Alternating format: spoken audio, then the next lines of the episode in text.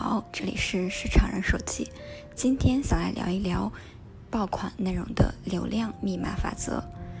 刷屏的爆款内容看似各有各的爆点，但细看却有共性，可供研磨学习。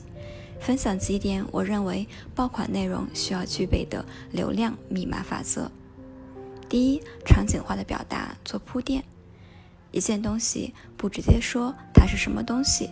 而是说它在什么场景下使用，谁用，用了之后有什么体验和感受。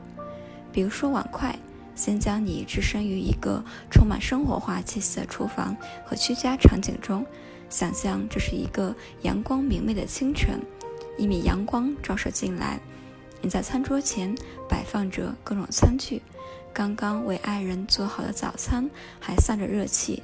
此刻你要去叫醒还在熟睡的爱人，一起共进早餐。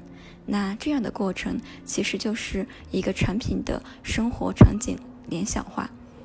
通过把单一的产品放置到具体的生活场景中，赋予产品丰富的生活联想和生活意义，从而把用户带入其中，并增加对产品的使用依赖。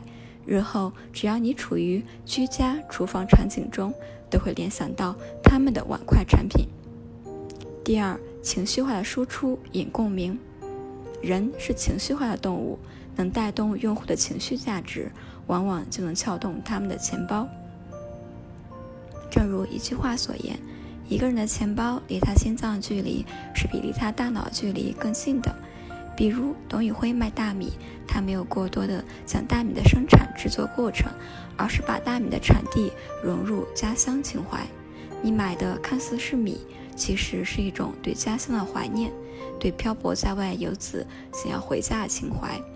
别人在贩卖焦虑，他在贩卖情怀，但无论哪种，都是在兜售情绪，引发用户共鸣，从而刺激用户下单。第三。人性化的针织做点播，妈妈做的饭菜很香，情侣间的情话最是撩人。但如果只停留在这儿就够了吗？不够，我们追求的是情感的共鸣，但又不仅仅是情感层面。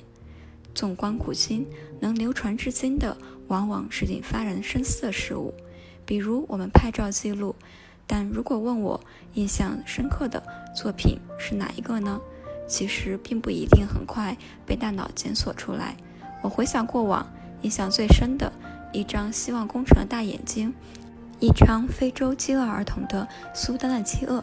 前者反映教育不公，后者反映世界贫富差距。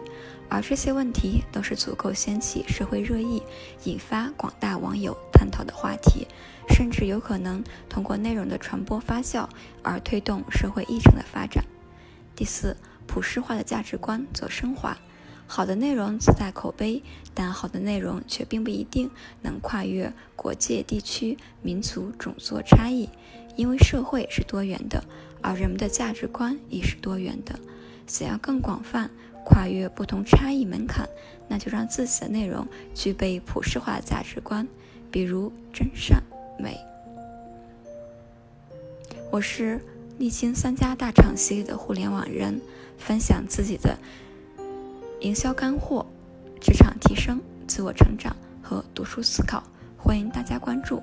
我们下期再见。